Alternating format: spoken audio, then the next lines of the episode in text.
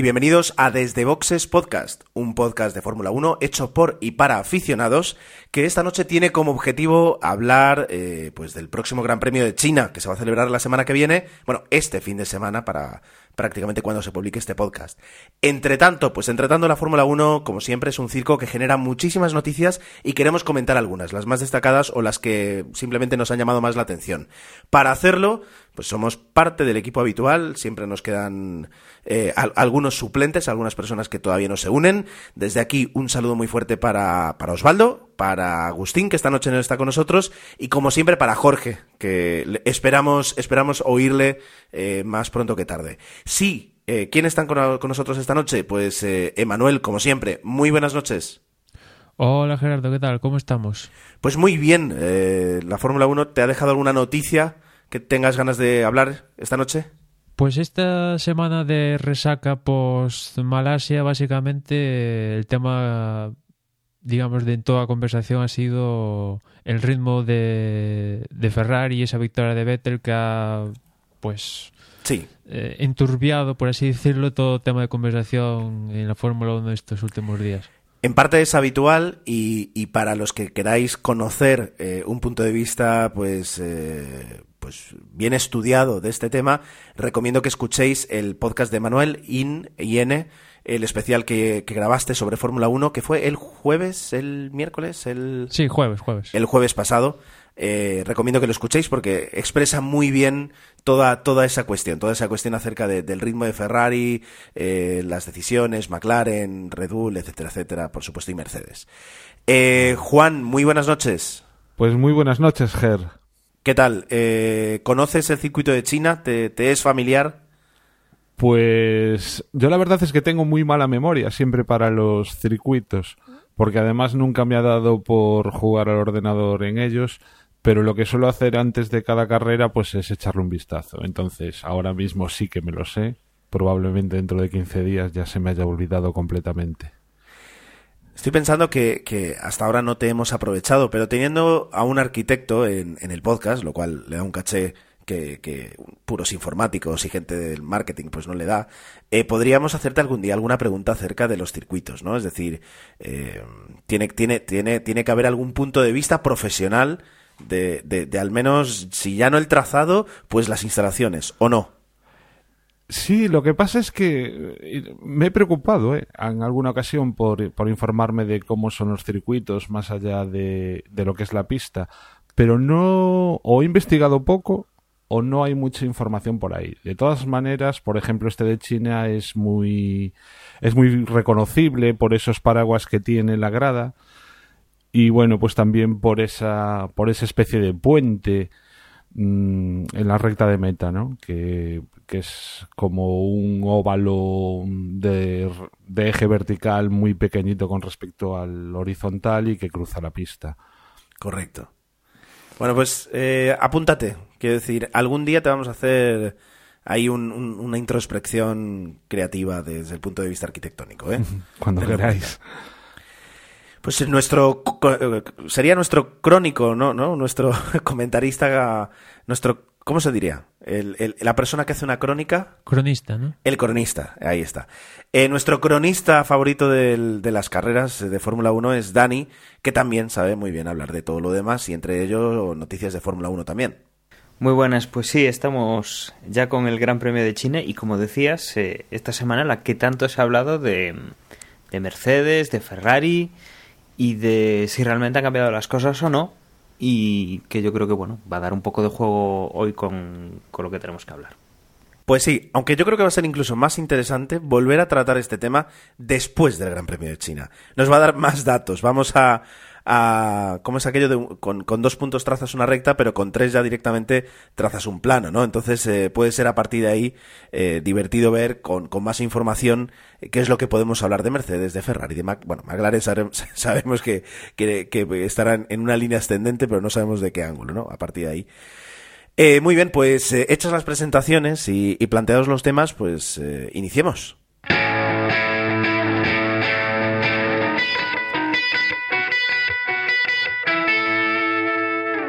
No se nos ocurre otra noticia con la que arrancar eh, que con una idea de Bernie Eccleston. reconozcamos que este hombre ha convertido la Fórmula 1 en el deporte que es hoy, eh, pero también lo ha hecho a base de eh, buenas, malas, grandes y controvertidas muchas veces decisiones o propuestas para modificar la Fórmula 1. Lo último que ha propuesto ha sido uh, crear un, un, campeonato paralelo para que las mujeres puedan llegar con más facilidad a la Fórmula 1. Eh, ha dejado claro eh, esta, si queréis, la comento yo, o sea, la comento yo y a partir de ahí, pues da opiniones. Eh, ha dejado claro que simplemente una idea, como muchas que tiene, y que de ahí a que se llegue a plasmar, mm, pues, eh, pues eh, pueden pasar muchos pasos o directamente desvanecerse eh, dentro de una semana. Pero bueno, ahí dejaba la idea mm, y, y, él mismo lo planteaba, es decir, dice que pues las mujeres podrían traer muchísimo, muchísimos patrocinadores, muchísimo interés, un público diferente que ahora mismo pues no, no, no llega o no es audiencia directamente de la Fórmula 1 y que sin embargo él no se entiende muy bien por qué tienen tantas dificultades para, para conseguir acceder a ser piloto, pues ya no voy a decir reserva, porque es verdad que, que sí tenemos pilotos probadores, pero no un piloto, un nombre fijo de una piloto de Fórmula 1, pues no existe a día de hoy, aunque se han barajado muchos nombres, ¿no?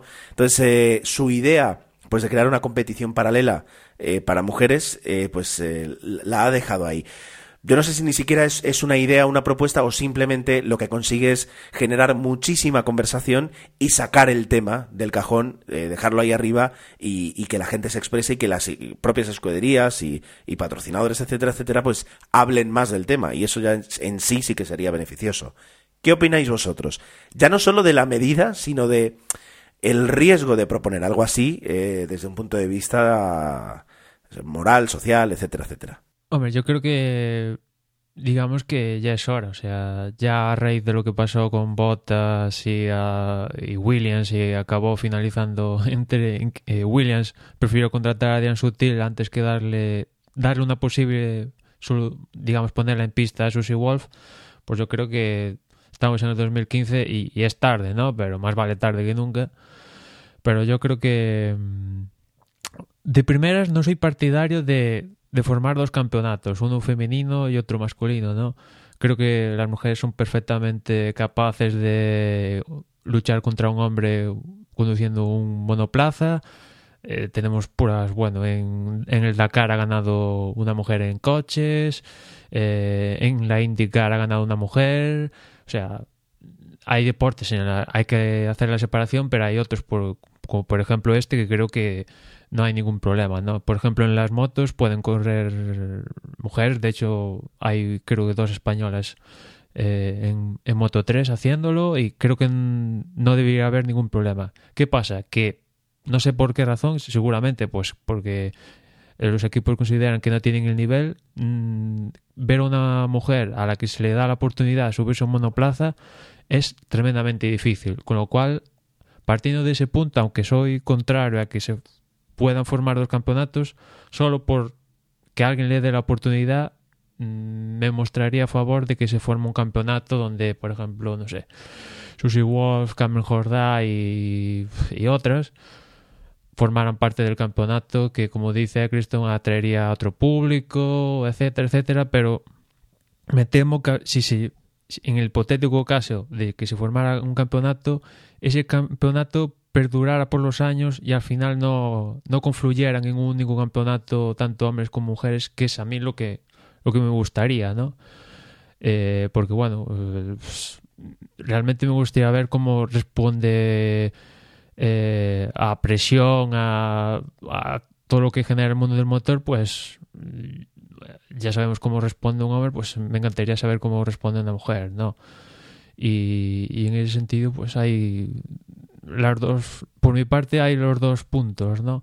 Eccleston siempre ha, en los últimos años ha ambicionado con que Danica Pratic diera el salto a la Fórmula 1, pero ella, su negocio está en Estados Unidos, está muy bien asentada ahí, creo que ahora mismo en la NASCAR, si no voy mal, y, definitivamente no va, no, ya no dio en su momento y no va a dar el salto a la Fórmula 1, y aquí pues tenemos a Susie Wolf y que digamos ya pisa pista, digamos, y ahora Lotus este año fichó a Carmen Jordá como piloto de desarrollo, pero digamos que está un poco parado y si esto sirve como empujón para que se hable del tema, de que las cosas se pongan más en serio, pues bienvenido sea.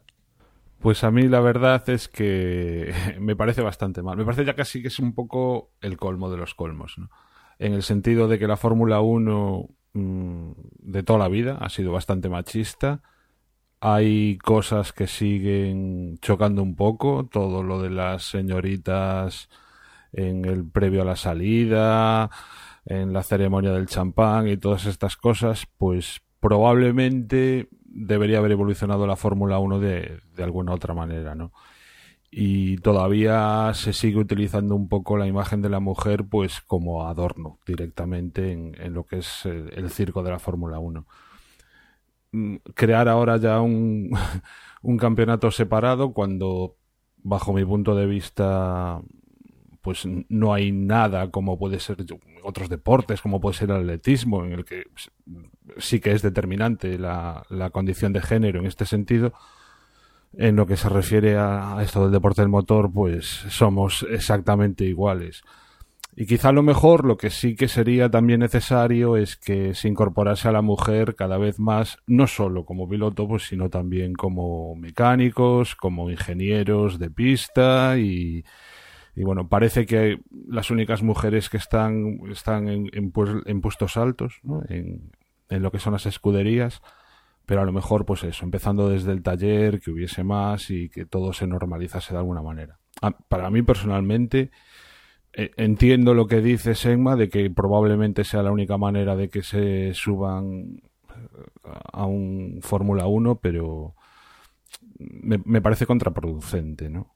Sí, recordemos que es un deporte en, del que estamos hablando, el motor, en el cual eh, pues eh, se mueven muchos millones, pero hay que poner muchos millones. En el caso de la Fórmula 1 estamos viendo que los canon, tanto pues para los circuitos como para los para, para las cadenas, para hacer las retransmisiones, son caras, están dando problemas, se están dejando de emitir en, en, en abierto en varios países, por ejemplo en España el, el año que viene, y, y por ejemplo el tema también de los de los pues, circuitos que no están pudiendo llegar a ese canon si ahora de repente abrimos un segundo campeonato eh, que yo no digo que no vaya a tener interés pero que, que no, no creo que vaya a interesar a, a demasiada gente no mirarías una carrera de Fórmula 1 femenina no o sea, pasa en otros deportes eh, que, que, bueno la, no, no tienen interés no hay partidos en televisión, las televisiones no lo ponen, con lo cual eh, no creo que fuera una, buena idea. El hecho de mm, que se introduzca la mujer dentro de la Fórmula 1, mmm, quiero pensar que puede haber dos, dos cosas. Primero, se lo tiene que merecer, obviamente, eh, pero eso lo diría de todos los pilotos. Es decir, que no fueran por el tema de, eh, bueno, pues aquí hay una mujer que lo hace muy bien, que viene con una con una marca, digamos, X, que, viene muy interesada en, en, patrocinarse y pone la pasta y por eso corre esta, esta mujer. Entonces, eh, el tema de que eh, estemos pagando pilotos, porque al final es un piloto, eh, tiene la misma consideración, pues, por ejemplo, que Petrov, cuando, cuando tantos... Eh, cuántos euros se ponían pues para que tuviera un asiento en la Fórmula 1 y, y lo que lo que aportó cuando había gente que, que yo creo que de por sí, sin tener que poner pasta, valdría más para ese sitio, hombre. Yo espero que no entren así las mujeres tampoco a la Fórmula 1, que sea por, por méritos y por buenos méritos, no porque venga alguien a poner dinero. Entonces eh, yo creo que va a ser un salto complicado el de la mujer a la Fórmula 1.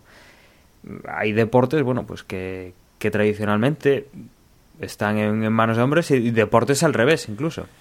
Bueno, eh, por lo pronto yo creo que, que, la primera la primera voluntad de Bernie Nicholson, que sería hablar de este tema, sacarlo otra vez a relucir, pues está funcionando y ya veremos, ya veremos. Eh, no creo que, que, ahora mismo, ya digo, la, la Fórmula 1 es como un, un, señor mayor, es muy difícil de cambiar y no creo que, que de repente se saquen de la manga una segunda eh, una segunda categoría. Pero bueno, al menos al menos ahí está la idea y como mínimo ya digo, eh, se está se está volviendo a hablar de ello. Muy bien, continuamos con más noticias. Eh, en este caso pasamos, pasamos a, a, una renovación, una posible renovación. Aquí también sí estamos hablando de cambios. Y en este caso es Pirelli eh, quien eh, está de acuerdo o, apoya a Bernie Ecclestone en, en medidas que hagan a la Fórmula 1 un deporte pues más entretenido. Eh, Emma, ¿nos lo cuentas tú? Bueno, pues Paul Hembury, creo que esto ya hablamos en pasados podcasts, pero resulta que, bueno, pues a Hembury le gusta la idea de que la Fórmula 1 lleva con su formato actual un montón de tiempo y los tiempos han cambiado y él cree que es hora de un poco cambiar el formato tradicional de fin de semana, ¿no? Que igual una clasificación los viernes, eh, en vez de que haya una sola carrera, pues que haya dos carreras, una el sábado y otra el domingo, por ejemplo. Y después, como contamos en podcast anteriores, que quiere saber hacia dónde va a evolucionar el deporte de cara a un nuevo contrato con ellos. Ya sabemos que el 2016 expira el, actual con Pirelli y pues quieren saber cómo qué va a pasar en el futuro pues para firmar un nuevo contrato, negociar, etcétera, ¿no?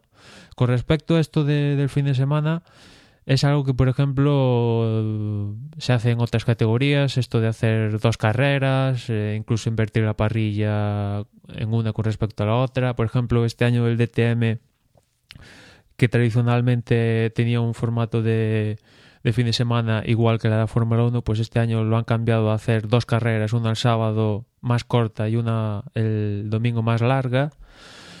Y hay otros deportes tradicionales, como por ejemplo la Superbike, que llevan haciendo dos carreras el mismo día desde la tira. La misma GP2 hace dos carreras, una el sábado y otra el domingo, donde se invierte la parrilla. Y esto es algo que también se habló hace unos años. Eccleston lo planteó, pero al final no se llevó a cabo lo de reformular el fin de semana. Y bueno, pues está un poco hablando una de las propuestas ¿no? que, hay encima de la mesa es un poco darle mm, digamos más peso a los viernes para que el promotor del, del, del evento pues tenga mmm, alguna forma de enganchar a más público a partir del viernes darle más importancia al sábado no solo una simple clasificación y y el domingo como siempre, como hay carrera, pues se supone que ese es el día más importante, pero en sumidas cuentas, hacer un, un pack eh, de viernes a, domingo más interesante para el público y, y, en el que no como suele pasar ahora, digamos que la cosa está muy muy encabezada y lo más importante es clasificación, pero sobre todo carrera, ¿no? Que por ejemplo, veamos más VIPs el viernes o el sábado y no solo el domingo. Básicamente yo creo que Eccleston debe estar pensando un poco en esto. Yo personalmente, personalmente creo que, mm, que uno de los cambios que tiene que haber es eh, o de mentalidad del señor Eccleston o del propio Eccleston, ¿no? Porque hay, hay dos cosas que, que deberían cambiar y una es la económica. Estamos viendo pues unos cambios muy radicales últimamente y salidas de circuitos clásicos y problemas económicos a la hora de pagar pues los eh, pagar los, los canon, pagar el tema de los derechos de televisión y que pues eso puede abocar a la Fórmula 1 a, tener problemas. Y luego eh, también un poco pues las medidas que se están tomando. Veo que la Fórmula 1 pues está tomando también un camino una senda eh, no sé si decir ecológica o, o de reducción de, mm, de, competitividad de los coches para, para mejorar consumos, eh, ser más eficientes y que creo que no es el espíritu de la Fórmula 1 eso. Entonces, eh, como, como bien dicen, bueno, pues hay muchas cosas que se pueden cambiar en el formato, pero también se pueden replantear los cambios que se han hecho en otros campos, porque yo creo que que los coches tengan que, que ir con el consumo limitado, pues eh, también es algo que, que entristece un poco el, lo que es la competición. Bien. Yo Ah, Juan, adelante. Sí, tu opinión. No, yo es que creo que el- la cosa está bien como está. O sea, mm, los que llevamos años viendo Fórmula 1, pues eh, los libres ahora tenemos la oportunidad de verlos. No sé exactamente cuáles serán las audiencias. Está claro que la clasificación sí que a los que nos gusta un poco esto intentamos no perdernosla de ninguna manera y luego está la carrera. Funciona y funciona bien. Y eh, el problema no, no creo que esté en el formato, sino en, pues como decía antes Dani, en, en la emoción que pueda tener el, o en lo más o menos aburrido que pueda resultar. ¿no? Entonces da la sensación de que están buscando cosas cuando no, no atacan al problema principal. ¿no? Y si lo que quieren es renovar historias y cosas así, pues que, por ejemplo, eh, hay otras cosas que se podrían mirar, como el tema de la web, ¿no? Le acaban de dar un- una vuelta, un lavado de cara este año a, a la web de Fórmula1.com. Yo cada vez estoy más perdido en esa web. Me gustaba muchísimo más antes. Encima ahora para eh, acceder a cierta información tienes que pasar, tienes que pagar esos casi 30 euros al año. Eh, no sé, me parece que son una serie de cosas que alejan eh, o que no se están utilizando bien si lo que quieren es fidelizar al eh, pues al aficionado, ¿no? Acaban también la Fórmula 1 de lanzar un canal de YouTube con vídeos de hace un montonazo de tiempo, no sé, me da la sensación de que intentan buscar soluciones que no tienen nada que ver con lo que pedimos ahora mismo los aficionados. Hombre, yo creo que en ese sentido, lo que comenta Juan del canal de YouTube, por ejemplo, que ya llevo reclamando mucho tiempo, hombre, al menos ya esta temporada se han decidido a tener un canal oficial en, ahí en, en YouTube, aunque no sé cómo se lo están planteando, pero lo cierto es que al menos ya hay un canal de YouTube que clamaba al cielo que no lo hubiera en estos tiempos que corren. Pero lo cierto es que todas las medidas eh, que afectaban un poco a, lo que es Fórmula 1, todas al final han sido derogadas, ¿no? ¿Os acordáis cuando a Eccleston se le ocurrió la feliz idea de poner esto de que el campeonato se decidiera por, pues, por, por victorias y el tema este de las medallas, que llegó a estar aprobado y al final antes de que esa locura saliera adelante la derogaron. Después a Eccleston se le ocurrió el tema de la doble puntuación al final de carrera, algo que duró un simple año y que felizmente ha sido derogado. Y lo que sí es cierto es que hay otras partes del mundo donde igual tienen esto de las dos carreras y otro planteamiento, pero lo que sí que saben manejar muy bien es cómo llegar al espectador, ¿no? Yo en uno de estos capítulos que comentaba al principio Gerardo, de estos de IN, que suele hacer todos los jueves, comentaba el caso de, de la IndyCar como digamos que es el- la contraposición de, la Fórmula 1, ¿no? Mientras que la Fórmula 1 Eccleston quiere vender exclusividad, que esto es una jauría de VIPs, eh, aquí hay un paddock club donde tienes caviar y la Virgen Santa, en la IndyCar tú si quieres puedes ir a tomarte unas cervezas con el piloto número uno. El paddock está abierto para todos. Los jueves tienes, eh, cada piloto está horas y horas firmando autógrafos. Eh, puedes hacer lo que quieras en, en el, en, el, en el circuito. Digamos que las familias van y van, por ejemplo, en las 500 millas, van con la, aparte de como es el circuito de, de, de Indy, ¿no? Van con sus caravanas, están todo el fin de semana, eh, hablan con pilotos tradicionalmente. Los propios pilotos no hay esa tensión que, que hay pues que hay ahora, ¿no? O sea, que hay en la Fórmula 1 de que no le cuentes esto, tal, y, y, eh, y el IndyCar, aparte, bueno, no es, es otra mentalidad, ¿no? Pero son más abiertos y tal, y, y en cambio aquí, pues apenas hay los jueves alguna algún gran premio que te dejan entrar, pero tiene que ser con la entrada completa de todo el fin de semana, por no hablar de los precios de las entradas.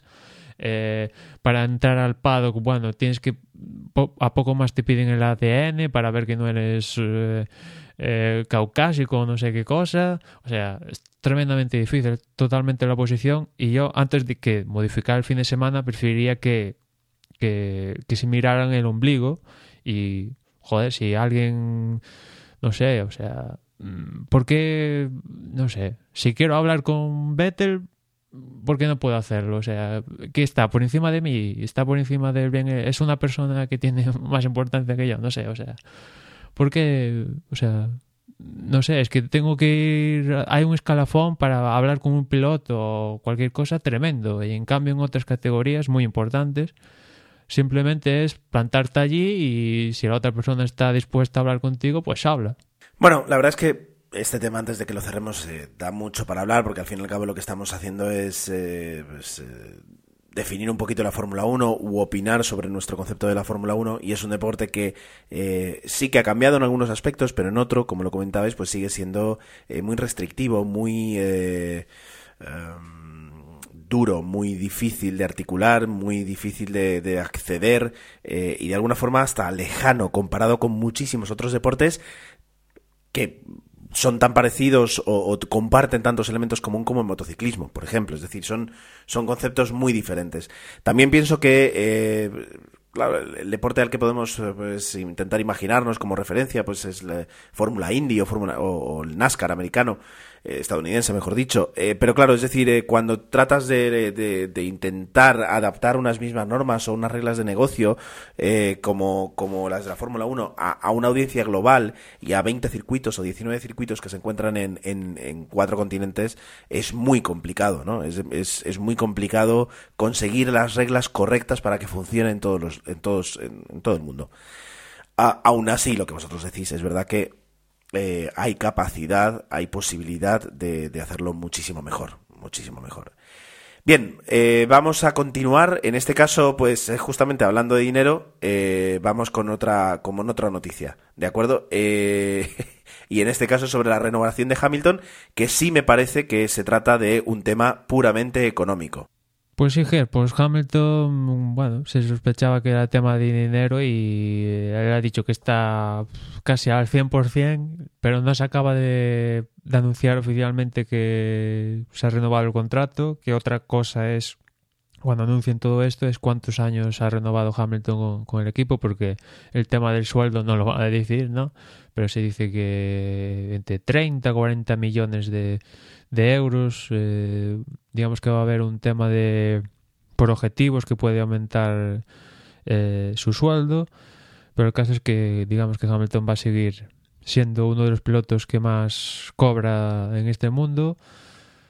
Y, y, y, veremos, ¿no? Porque en principio era para tenerlo firmado para Australia, después en Malasia y ahora pues para China. A ver si se acaban de, de concretar y lo anuncian oficialmente el tema este porque bueno pues incluso creo que hoy he visto una noticia de que de que el típico Mercedes el año pasado sí que se lo pensó en intercambiar a Hamilton o Alonso en Ferrari. Bueno si se si la cosa se dilata pues van a empezar a surgir rumores aunque Hamilton la verdad es que tampoco tiene mucho sitio, o sea, a dónde ir, ¿no? Salvo que otro equipo se replantee su posición drásticamente.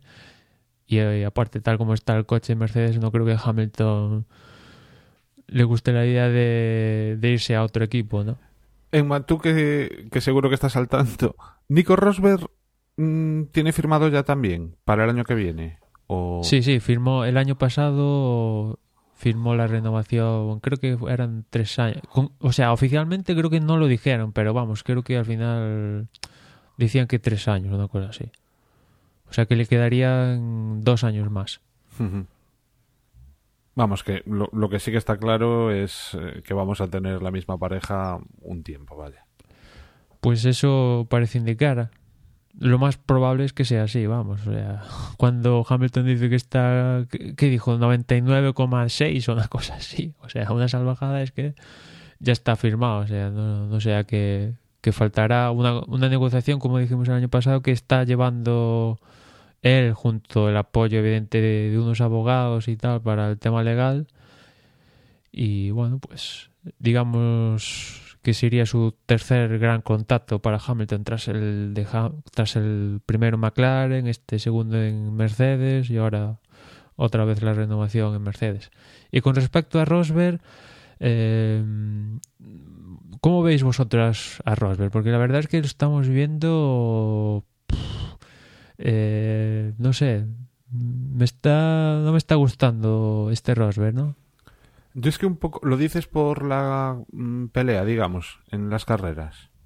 Sí, por las peleas y no, no, no sé, no. El año pasado al final ganó Hamilton y ganó bien y tal, ¿no? Pero hubo un cierto número de carreras. ah, eh, hay que recordar que Rosberg en clasificación lo hizo, lo hizo mejor que Hamilton el año pasado, ¿no? Pero había carreras que realmente le discutía los tiempos a Hamilton y sin embargo aquí en carrera es que en dos carreras que llevamos al menos, o sea, en ningún momento pudo estar por encima de Hamilton, en ningún momento. Bueno, llevamos dos carreras, llevamos dos carreras. Llevamos Ya, ya. dos carreras. Vale, vamos a tener más datos, vamos a esperar a tener cuatro o cinco y entonces ya podemos dar un juicio sobre, sobre, sobre Rosberg. Quiero decir, no es manco el muchacho. Pero no es manco, vale, ahí estoy de acuerdo y y, y, y soy, digamos, mm, yo no considero a Rosberg un segundo, ¿no?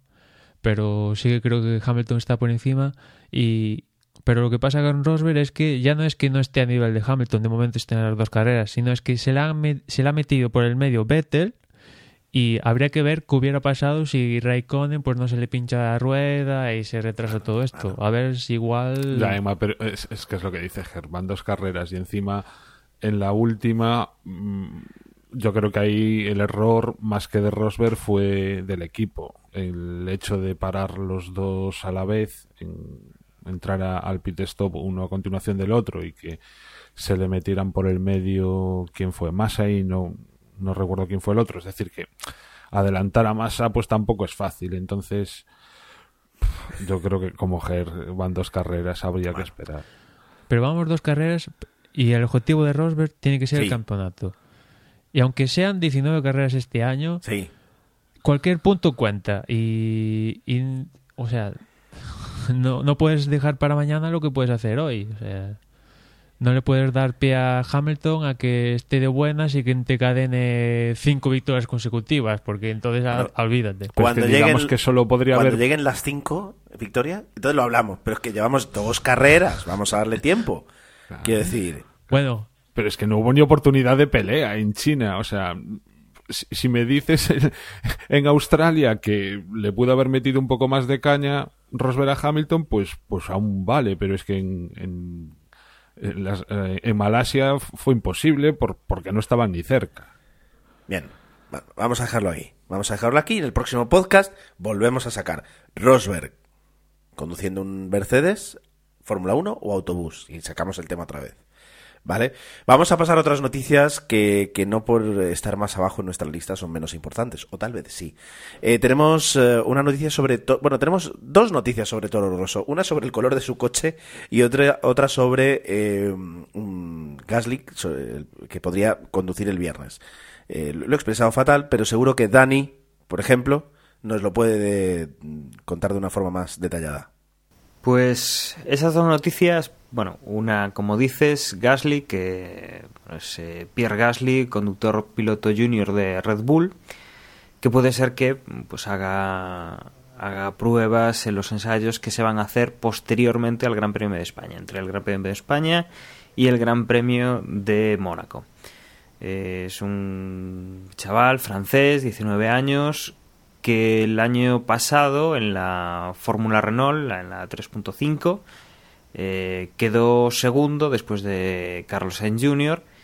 y que, bueno, pues eh, un poco eh, le van a dar esta oportunidad para que pruebe, para que eh, se vea un poco la, la evolución de este, de este chaval y que eh, si en los próximos años puede estar en, en Fórmula 1, ¿qué, qué tal? Bueno, pues el rendimiento podría dar. Habrá que ver mm, qué es lo que consigue sacar del, del coche en los entrenamientos que, como digo, es eh, entre el Gran Premio de España y el Gran Premio de, de Mónaco.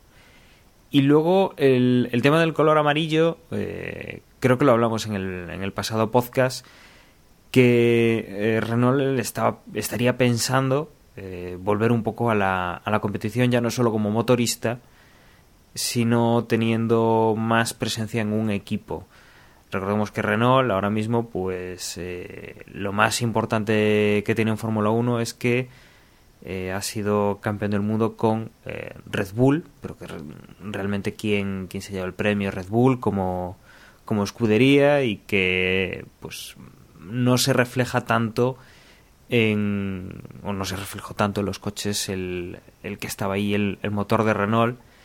Entonces, bueno, pues está hablando de que eh, si van a volver a entrar, si van a comprar un equipo y esta, eh, esta idea que surge de, de, poner un poco más de color amarillo, amarillo Renault, eh, un poco más de publicidad en, en, el coche de Toro Rosso, pues para, para mantener atado a, a Renault, para que siga proporcionando los motores y para para bueno pues tener un satisfecho a, al motorista. Pensemos que si no fuera Renault el motorista de de Red Bull bueno pues tendría que mirar eh, tendría que hablar con Mercedes o con Ferrari para que le suministraran los motores y eso pues le restaría bastante independencia de, de unos rivales muy directos bueno, eh, dicho esto y, comentadas estas noticias, eh, se nos acaba esta sección y vamos a atacar ya,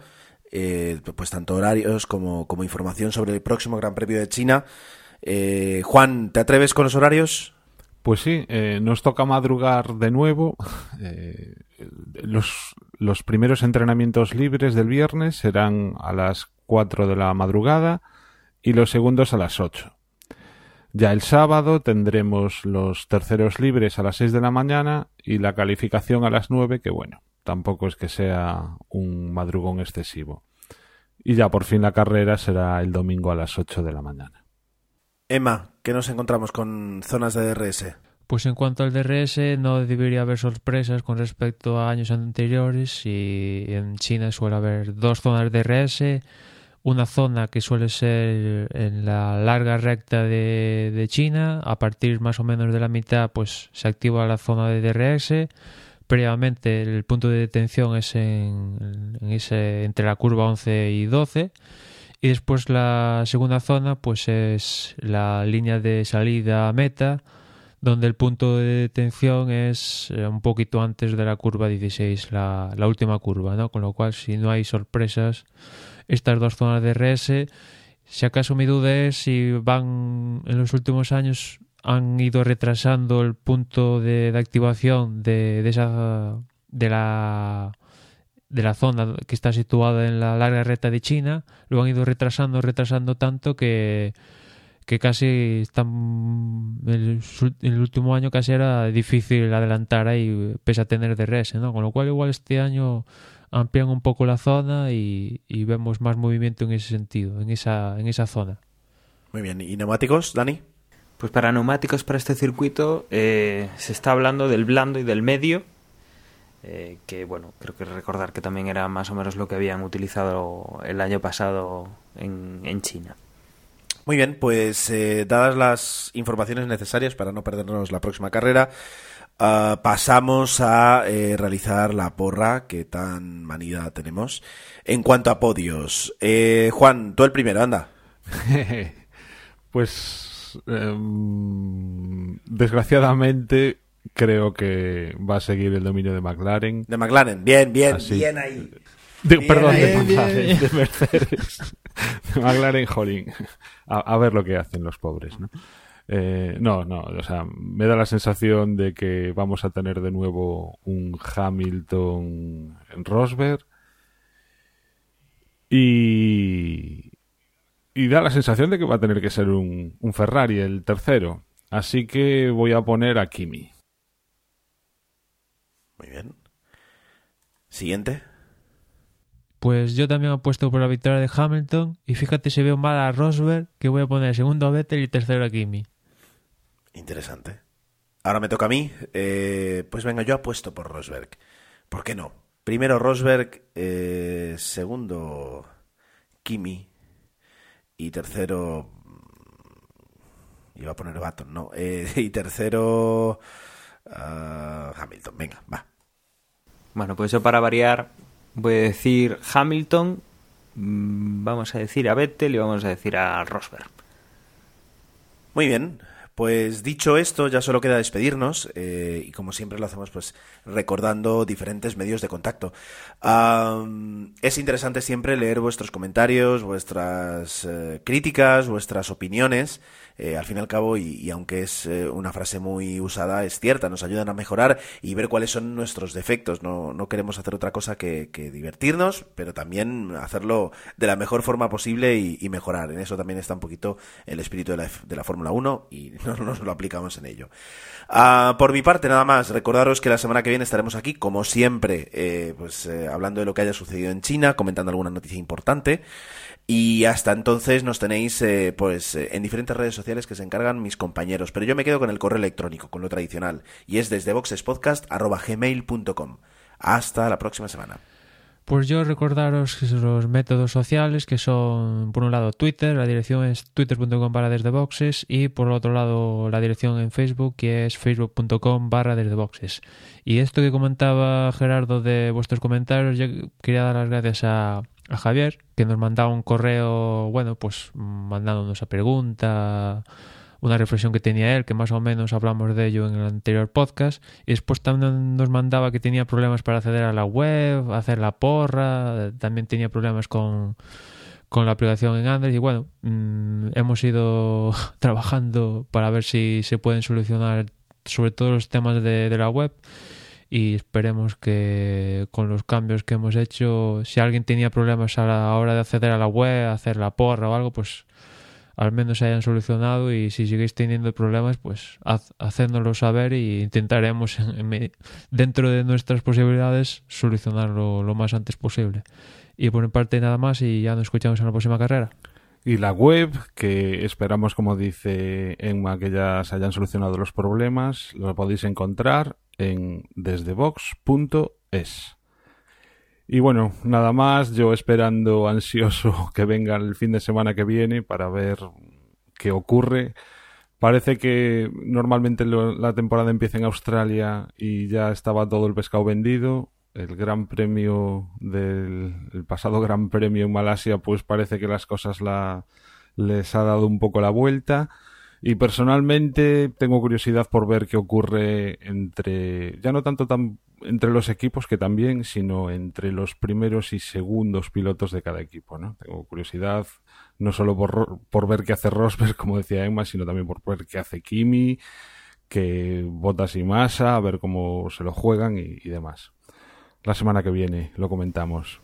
Y yo no me iré antes de recordaros eh, que el, sábado a las 8 de la mañana tenéis como, como tope para hacer la, la apuesta en, en, la web, como ha comentado Juan ahora, desde box.es, que la cosa está, está empezando a apretarse en la parte superior y que, eh, bueno, pues no os olvidéis de participar.